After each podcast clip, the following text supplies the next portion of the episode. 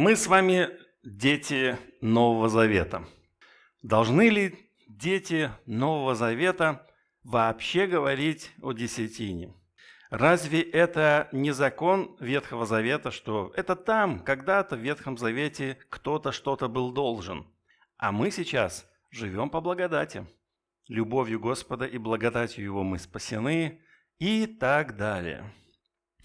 Многие считают, что мы вообще не должны поднимать вопрос десятин как таковых. Да, потому что это когда-то было, и это закон. Это правило, это закон, это так тебя заставляют. А мы уже выросли, мы дети Нового Завета. Соответственно, в Новом Завете мы совершенны в Иисусе Христе, и здесь никаких правил жестких э, быть не должно.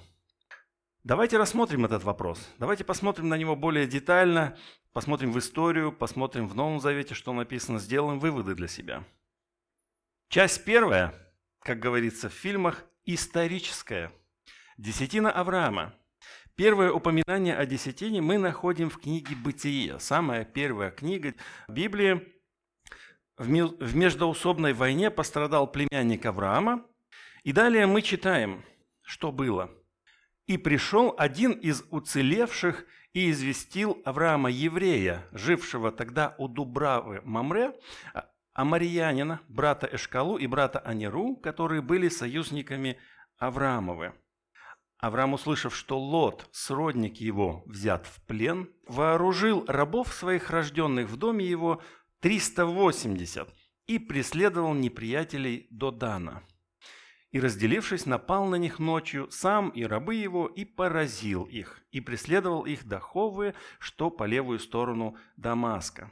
И возвратил все имущество, и Лота, сродника своего, и имущество его возвратил, также и женщин, и народ когда он возвращался после поражения Кедорлаумера и царей, бывших с ним, царь Содомский вышел ему навстречу в долину Шаве, что ныне долина Царская.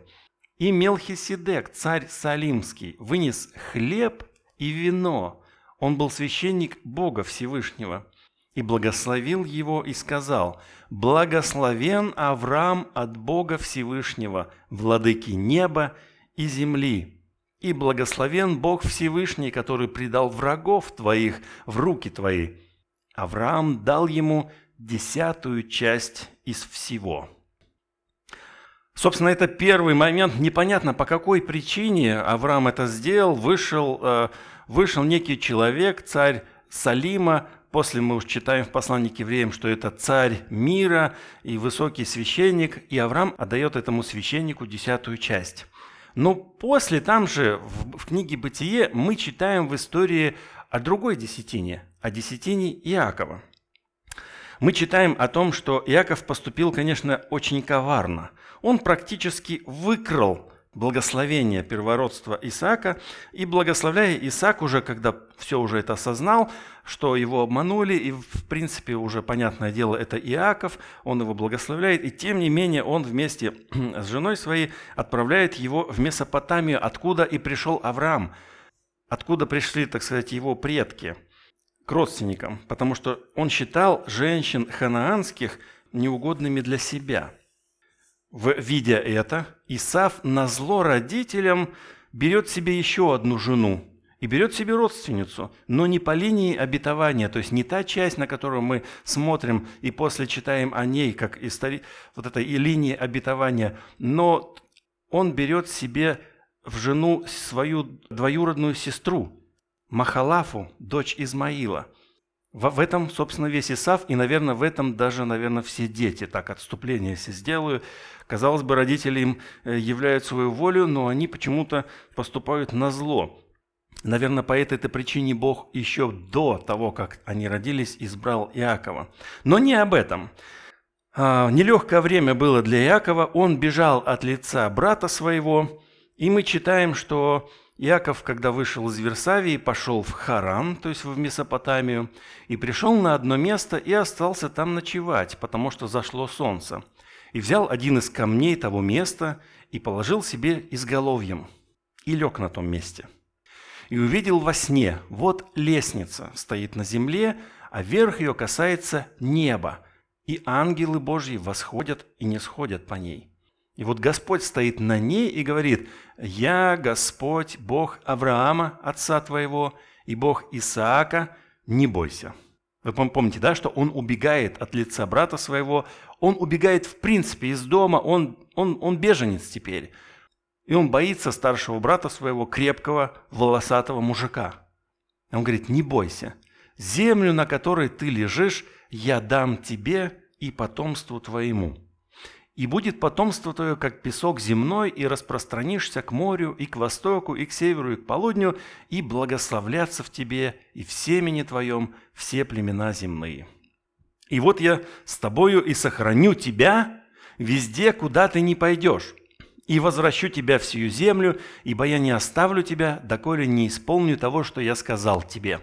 Какие сладостные слова – Сейчас, во время тяжелое, во время болезней инфекционных, которые ходят вокруг, услышать слово «Я буду с тобой». Все необходимые деньги я дам тебе. Твой работодатель заплатит тебе. И я сохраню тебя везде, на всяком месте, никакая зараза к тебе не прикоснется. И вернешься ты после карантина в жизнь свою и будешь веселиться и радоваться. Вот что я сказал тебе. Но это был сон. Это был сон. Яков пробудился от сна своего и сказал, «Истинно Господь присутствует на месте сем, а я не знал». Вот люди Ветхого Завета, да, Господь-то присутствует на каждом месте, а они не знали. Сейчас Господь присутствует здесь, одновременно Господь присутствует сейчас с тобой, мой дорогой слушатель, рядом с тобой Он прикасается Духом Своим Святым к тебе. Будь внимателен – и убоялся Иаков и сказал, как страшно сие место. Это не иное, что как дом Божий, это врата небесные. И встал Иаков рано утром и взял камень, который он положил себе изголовьем, и поставил его памятником, и возлил елей наверх его. Здесь я немножко отойду в сторону. Я, когда заканчиваю служение, говорю, сейчас мы молимся и что-то просим у Бога, но когда Он сделает, будьте готовы засвидетельствовать об этом. Сделайте памятник тому, что сделал Господь в вашей жизни. Как это сделал Иаков? Он поставил тот камень, на который спал, памятником, помазал его елеем и пошел дальше. Но это память, о которой уже много-много лет все помнят. Когда в вашей жизни что-то произойдет хорошее, расскажите, поставьте памятник, расскажите об этом детям своим – а дети расскажут внукам своим, и так благодать и благословение Божье будет передаваться из поколения в поколение. И нарек Яков имя места тому Вифиль, а прежнее имя того города было Луз. И положил Иаков обед, обещание, сказав, «Если Господь Бог будет со мною», а вы можете говорить, если Господь сейчас сохранит меня, понимаете, да, к сегодняшнему приложению – и сохранит меня в, этой, в этом пути, который я иду, и даст мне хлеб есть и одежду одеться, и я в мире возвращусь в дом Отца моего, и будет Господь моим Богом, то этот камень, который я поставил памятником, будет у меня домом Божьим. И из всего, что ты, Боже, даруешь мне, я дам тебе десятую часть. Вот такая история – что ты мне, Господь, дашь, что и я, собственно, тебе дам десятую э, часть. На самом деле, что мы можем увидеть и в первом, и втором случае? Мы с вами видим, что как и Авраам, так и Иаков, их никто не заставляет. Иаков, и, э, Авраам побеждает неприятеля и дает э, как благодарность священ, священнику десятую часть, а Иаков заранее делает обед и говорит, что если... Конечно, здесь есть э, схожесть на то, что, знаете, когда как будто бы торгуешься, и я знаю, что есть люди, которые против такого подхода. Они как бы говорят, что нельзя так рассуждать, Нельзя думать так, что можно с Богом как-то поспорить и как будто бы что-то от Него таким образом получить. Но мы читаем про Иакова и видим, что Иаков как бы он ничего не требует, но он так мыслит – Хотя в Новом Завете мы читали, что женщина, которая получила исцеление и прикоснулась к нему, она прикоснулась и, и получила это исцеление. Иисус повернулся тогда и спрашивает, кто, кто прикоснулся ко мне, потому что сила, я чувствую, сила шла из меня. Она без спроса взяла это. Здесь некое сходство есть, что он как бы торгуется. И интересно вообще, мы, наверное, если будем рассуждать, что с Богом можно иногда торговаться, мы будем его воспринимать как отца. Ну какой ребенок не начинает, а если я получу хорошую отметочку, что мне светит? Я отец такой, ну тебе светит ремня. Конечно, шучу, тебе светит там э, э, что-нибудь хорошее, да? А? PlayStation, кстати, было такое время, да, кто-то получил PlayStation, оби, кто-то обещал хорошие отметки, получил PlayStation, и родители не дождались хороших отметок. Но это было давно, лет 15 назад. Уже и забыли даже, да? Хотя PlayStation до сих пор пылится. Так вот, такая вот история. Продолжим дальше. Десятина является частью закона. Уже позже, уже не на добровольной основе. Э, народ Божий должен это делать. И мы читаем в книге Левит, «И всякая десятина на земле из семян земли и из плодов дерева принадлежит Господу». Это святыня Господня. Хороший вопрос. А вообще зачем это? Для чего это десятина? Для чего нужна десятина Богу-то? Чтобы что? Он, он говорит, что вообще все мое, это я тебе дал. Почему он просит в ответ? Для того, чтобы в Доме Божьем был хлеб. Потому что так он сделал, что одно из колен из двенадцати были священниками. Они служили при храме. А сынам Левина вот я дал в удел десятину из всего, что у Израиля, за службу их за то, что они отправляют службы в скинии собрания. И сыны Израилевы не должны впредь приступать к скинии собрания, чтобы не понести греха и не умереть. Пусть левиты исправляют службы в скинии собрания и несут на себе грех их. Это устав вечный в роды ваши.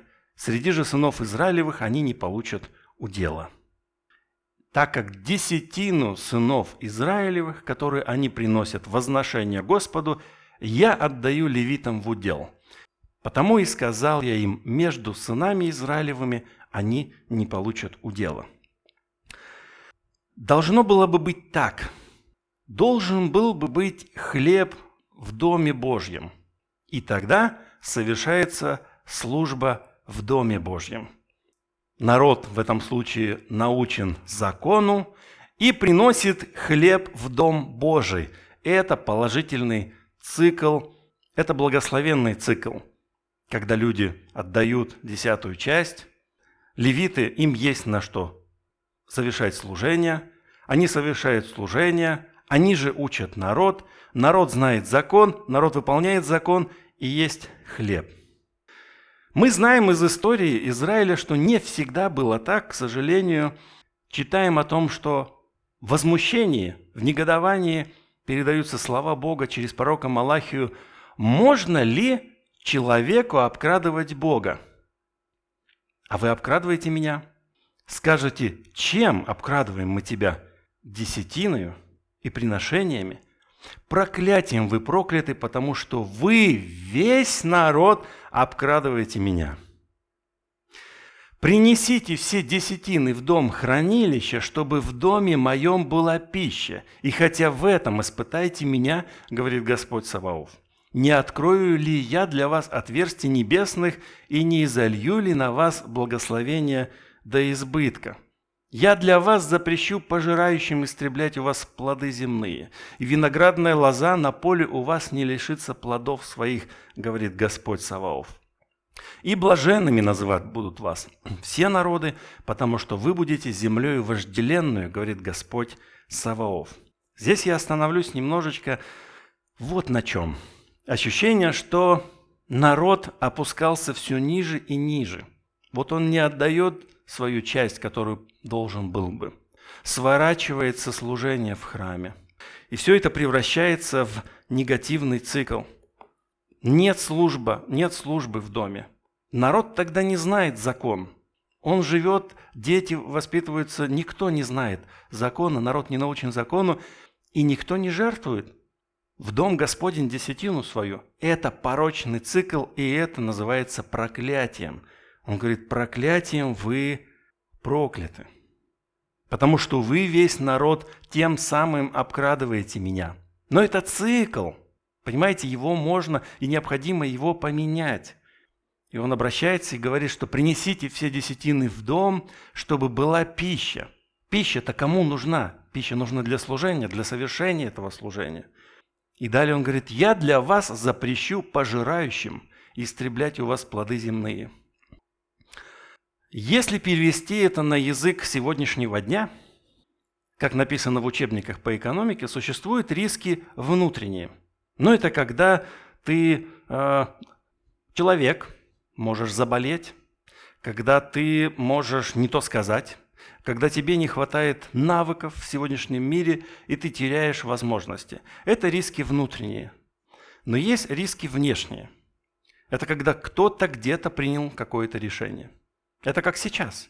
Риски внешние. Раз, и мы все не работаем. Это когда с каким-то, будучи ты работаешь продавцом, с каким-то контрагентом э, контактируешь, уже заключил с ним сделку, бац, и поменялся ответственное лицо, и ему неинтересно с тобой общаться, он начинает общаться с другими. Все. Или когда бац, у тебя клиент за клиентом отвалились, новые не приходят. Это все внешние риски. И, и Израиль с такими же внешними рисками боролся, потому что налетела саранча, сожрали весь весь плод вообще, они остались без ничего. Как тогда, так и сейчас риски внешние были и остаются. И Господь, как и тогда, так и сейчас говорит, я для вас запрещу внешним рискам уничтожать результат вашей работы. И вы не лишитесь плодов дел своих. Вот такой цикл. Он говорит, выходите из этого цикла. Перейдите в тот благословенный цикл, когда есть хлеб, есть служение и есть научение закону.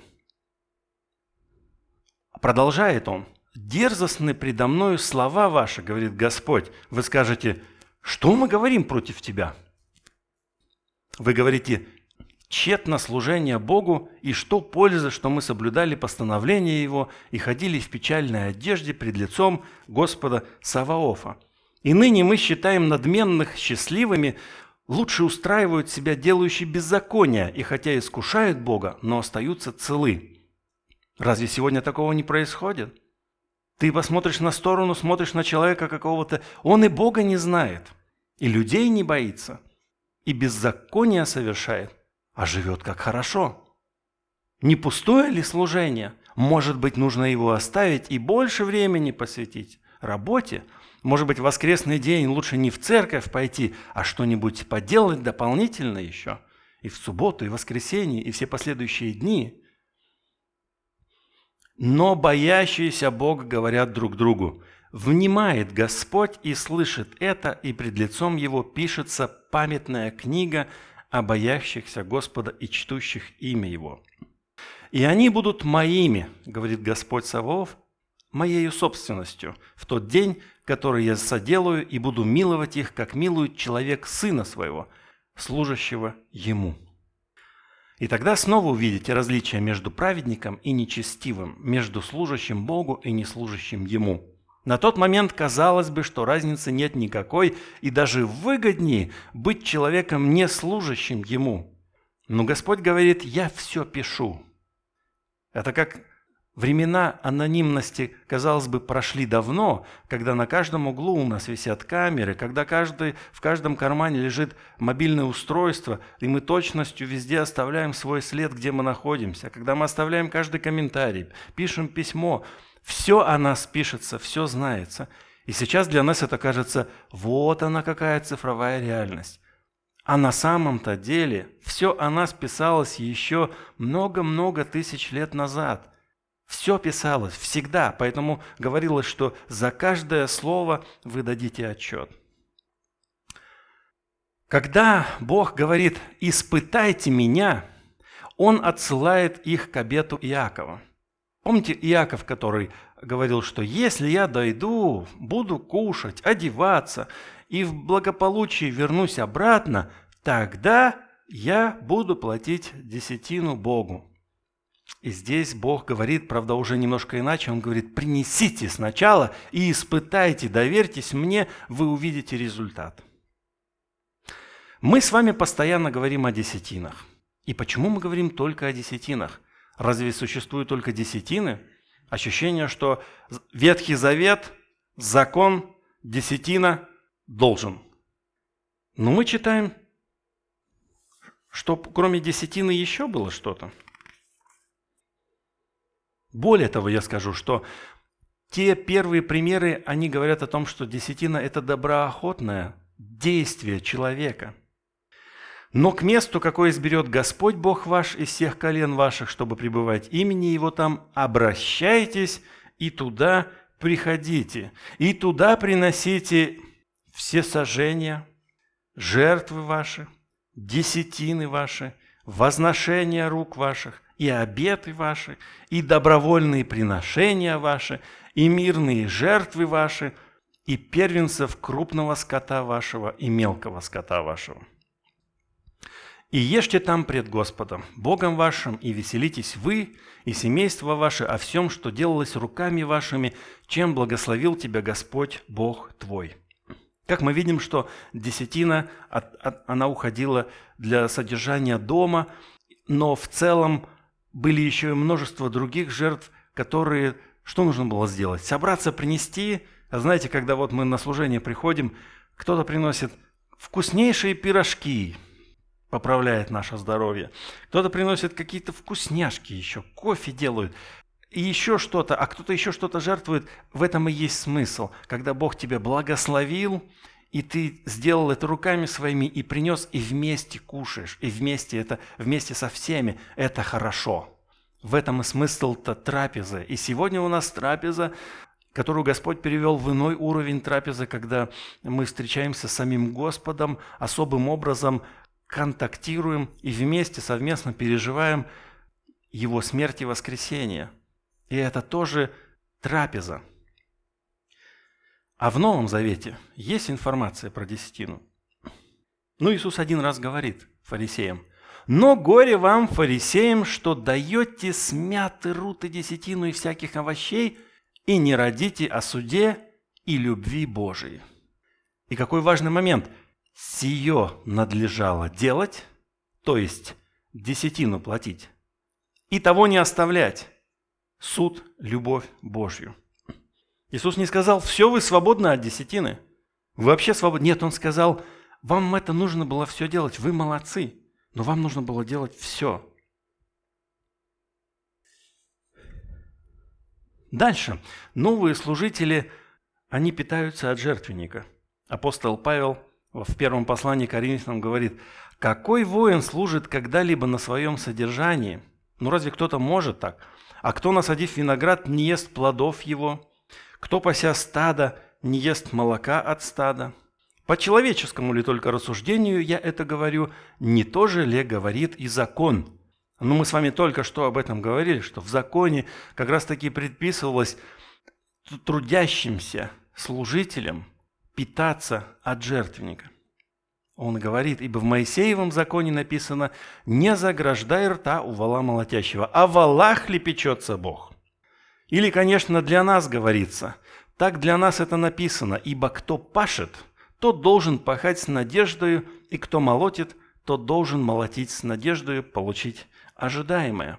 Если мы посеяли в вас духовное, велико ли то, если пожнем у вас телесное, говорит Павел, если другие имеют у вас власть, не паче ли мы? Однако мы не пользовались сей властью – мы все переносим, дабы не поставить какой преграды благовествованию Христова. Это выбор Павла, это он так поступал. Но дальше он говорит, разве не знаете, что священно действующие питаются от святилища, что служащие жертвеннику берут долю от жертвенника? Так и Господь повелел проповедующим Евангелие жить от благовествования. Где такое Господь повелел? Хороший вопрос. А повелел ли? Может быть, это какое-то тоже иносказание. А повелел. Не берите с собой, когда отправлял он 12, не берите с собой ни золота, ни серебра, ни меди в пояса ваши, в смысле денег, да, ни сумы на дорогу, ни двух одежд переменную не берите, ни обуви, ни посуха, ибо трудящийся достоин пропитания. Получается так, что этот цикл справедлив и для Нового Завета. Есть деньги на зарплату служителям, есть служение в церкви, народ научен и крепок в вере, он жертвует – и есть деньги на зарплату служителям. Но может быть и другое. Может быть такой же порочный цикл, как мы с вами встречали, описанный у Малахии. Нет денег на зарплату служителям, сворачивается служба, либо ведется не ахти как. Народ не научен и слаб в вере, просто приходит отсидеть. Сегодня пришел, завтра не пришел. Зачем я сюда пришел? Знать не знаю.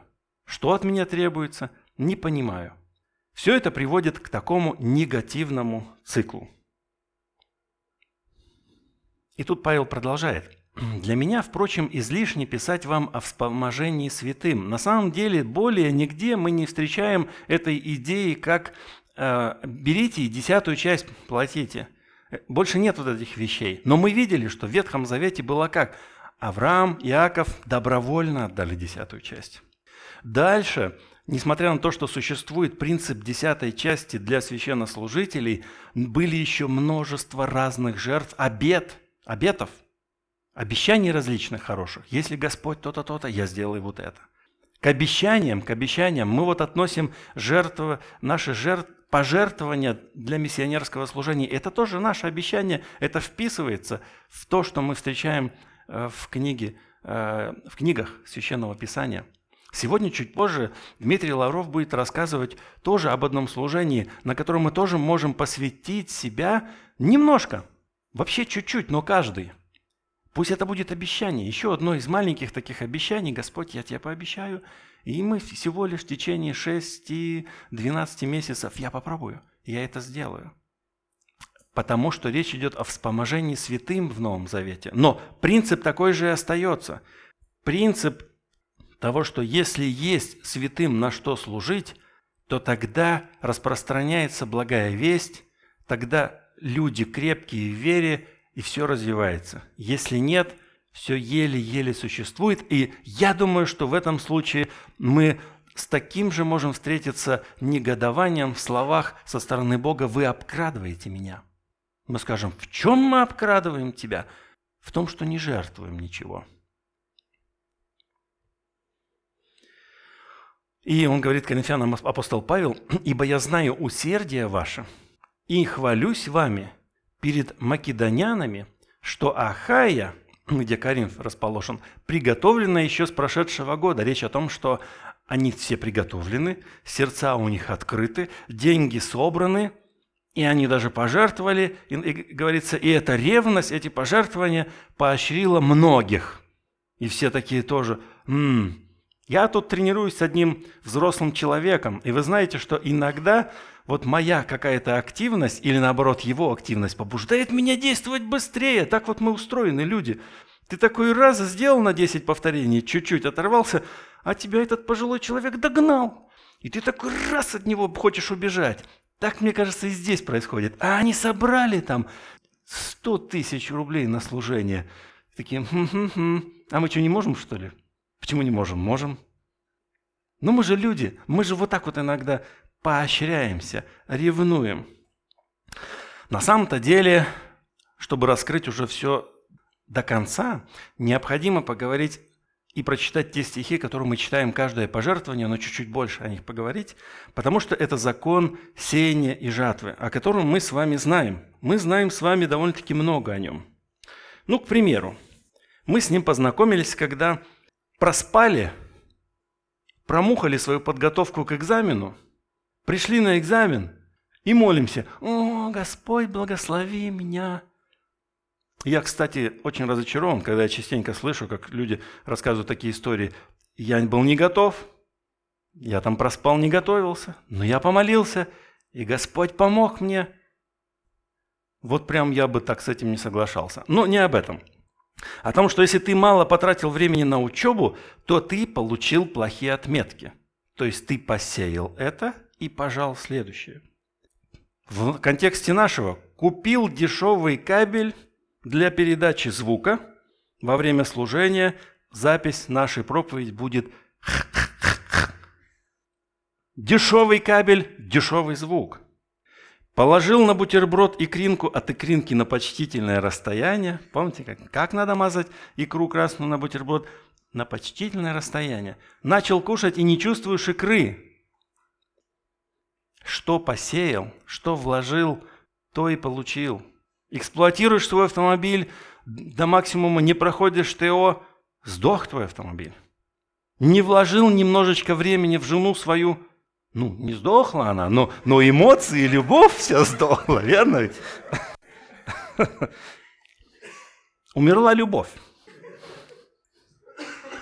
При всем скажу, кто сеет скупо, тот скупо и пожнет, а кто сеет щедро, тот щедро и пожнет. И здесь Павел приводит пример сеятеля, который как раз-таки как ту икринку, от икринки на почтительное расстояние намазываешь, так и ты а, картошечку я сажал в детстве – Плотненько поставишь ее, густенько взрастет.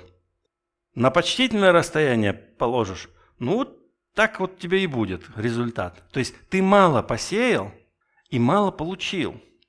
Мало инвестировал, мало собрал. Каждый уделяй по расположению сердца. Тут очень важный момент, и мы постоянно о нем говорим. И подчеркиваю, Авраам и Иаков, они сами расположились. Они сами приняли решение отдавать Богу какую-то часть. Это было начало этой истории. И это не закон, это они сами от своего сердца. Поэтому и написано, что по расположению сердца, не с огорчением, «О, я отдал последний, на что я буду жить», и не с принуждением, что вот ко мне каждый раз обращаются и читают эти слова, я уже устал их слушать. Потому что доброохотно дающего любит Бог. А Бог же силен обогатить вас всякой благодатью. А вспоминаем книгу Малахи, которую только что читали, он говорит, а я запрещу пожирающим плоды это делать, истреблять. Вот здесь примерно то же самое. Но Бог силен тебя обогатить, и тут уже, конечно, сверх всего, всякой благодатью, чтобы вы всегда и во всем имели всякое довольство. А мы знаем, что денег много не бывает, правильно? Поэтому я уверен, что здесь не только о деньгах речь идет, потому что, э, как говорят, сколько нужно денег? Ну, каждый раз вот на, на 100 тысяч больше. Да, то есть сколько тебе нужно зарплату? Ну, каждый раз на 50 тысяч, чтобы мне как бы каждый квартал на 50 тысяч плюс. А где вот здесь вот мир такой, спокойствие? Потому что мы знаем, что когда человек вдруг получил много денег, или все к этому пришло, он, бедный, думает, как мне это все вывести-то? Как бы меньше налогов заплатить? А как бы это все не обесценилось, если вдруг я вложу сейчас в эту недвижимость, а как бы она не потерялась, ничего. Понимаете, то есть как будто бы деньги к тебе пришли, и у тебя прям счастье прет. Так нет. Поэтому и говорится, что Бог силен обогатить, чтобы вы всегда и во всем имели всякое довольство. Вот этот мир внутренний, он деньгами не приходит через них. Деньги – важная часть были богаты на всякое доброе дело. Как написано, расточил, раздал нищим, правда его пребывает вовек.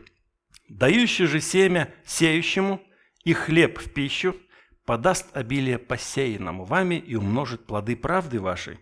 Ну, как, вот как раз о чем мы говорим, что когда ты начинаешь сеять, тот, кто дал тебе эти семена, ну, читай любое, вместо семян читай если ты начинаешь тратить свое время на служение ли, или ты реально во что-то вкладываешься в бизнесе или в работе, ты потратил деньги для того, чтобы научиться быть дизайнером, к примеру, или потратил деньги, чтобы красиво играть, ну, любой навык приобрести, тот, кто дал тебе возможность это получить, он тебе и даст обилие, в том ты мог бы этот плод явить.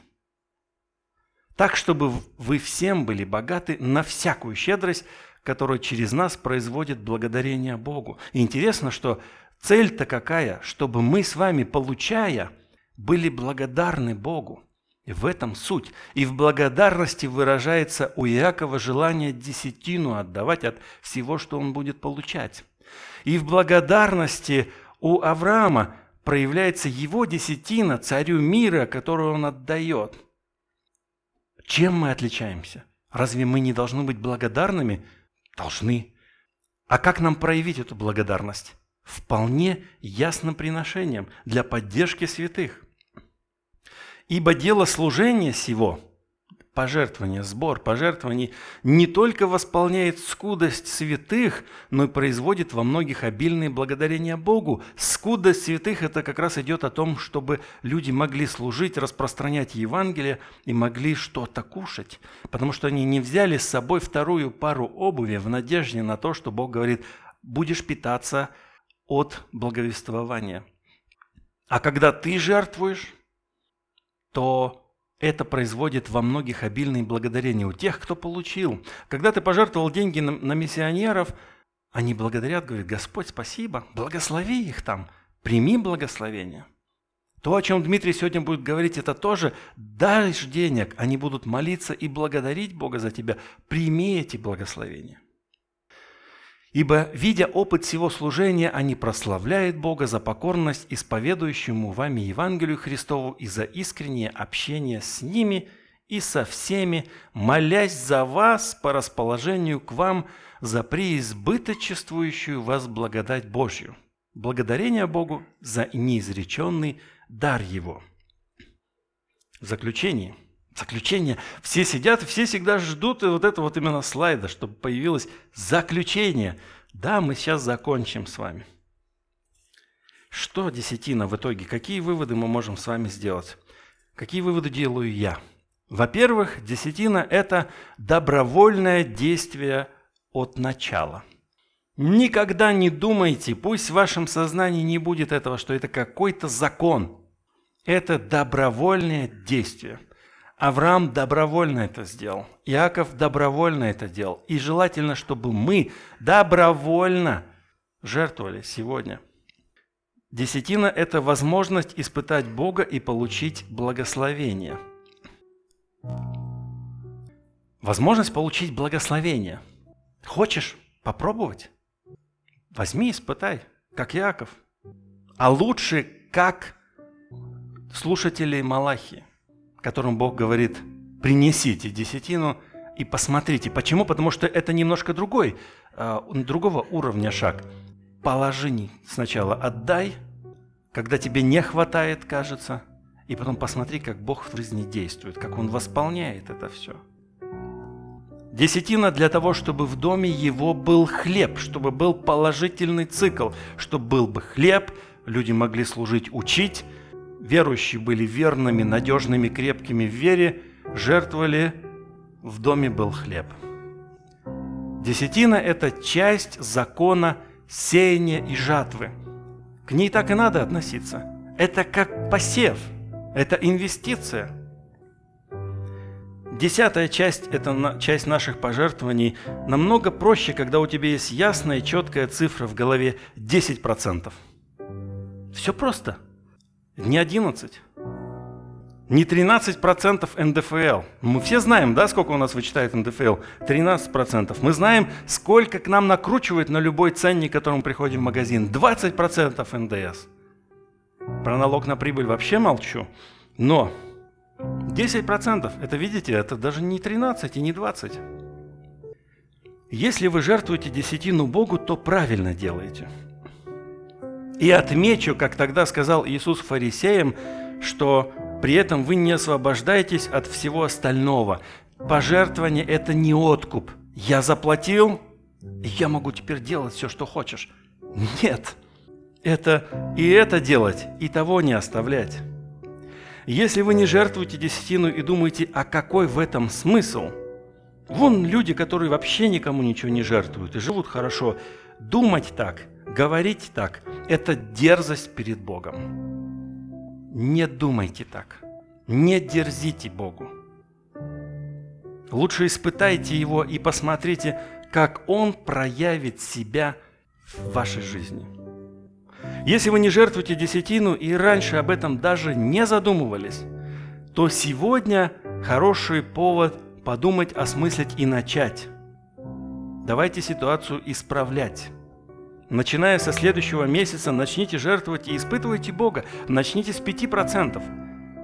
Если готовы с 10, начинаете с 10. Но я не ограничиваю 10, и Бог не ограничивает. Это просто, это просто иллюстрация, это хорошая цифра, которую, от которой можем оттолкнуться. И всегда иметь возможность отдал десятую часть в ответ на благословение Богу, увидел какую-то нужду и еще благословил. Помог здесь, а особенно сегодня, особенно сегодня во время, когда наш сосед, близкий, может быть родственник, брат, сестра могут остаться без зарплаты, какая-то маленькая поддержка с твоей стороны – это хорошая возможность послужить Богу, это добровольное действие. Чуть-чуть больше, чем десятина. Итак, пусть Господь благословит каждого из вас вот от своего сердца, от чистого сердца, доброохотно делать это. Если нужно побороться, как Иаков, поборитесь немножко, поиспытывайте Бога. Уверен, Он победит, возможно, и травмирует вас немножко, но все равно вы будете такими же благословенными, как Иаков. У вас будет все хорошо. Начните жертвовать. Аминь. Давайте помолимся. Отец Небесный, Ты дал нам жизнь. Ты дал нам семьи, Ты дал нам церковь. И здесь мы на земле функционируем, нуждаемся в деньгах, нуждаемся в тех или иных вещах, и Ты даешь нам свою благодать. Ты помещаешь нас в тот или иной цикл, вернее, мы сами себя помещаем в тот или иной цикл. Благослови нашу церковь быть в этом благословении – когда церковь жертвует в благодарность Тебе доброохотно, желая это делать, когда в ответ получает благовествование, научение, крепко преодолевает испытания, трудности, стоит в вере и продолжает благословлять служителей, церковь свою, распространять Евангелие для того, чтобы еще больше больше людей слышали о Тебе а в сердцах у каждого пусть будет благодарность. Тех, кто получает эти благословения, эти миссионеры, другие служители, пусть они благодарят в ответ и благословляют нас, Господь. И в ответ на наше действие я прошу, чтобы Ты благословил нас в это нелегкое время, чтобы, выделяя вот эту фиксированную для себя сумму, мы имели возможность получить больше и иметь желание еще и больше благословлять окружающих нас. Помоги нам быть такими, Господь, от чистого сердца, не ради корысти какой-либо, но из любви и благодарности Тебе. Аминь.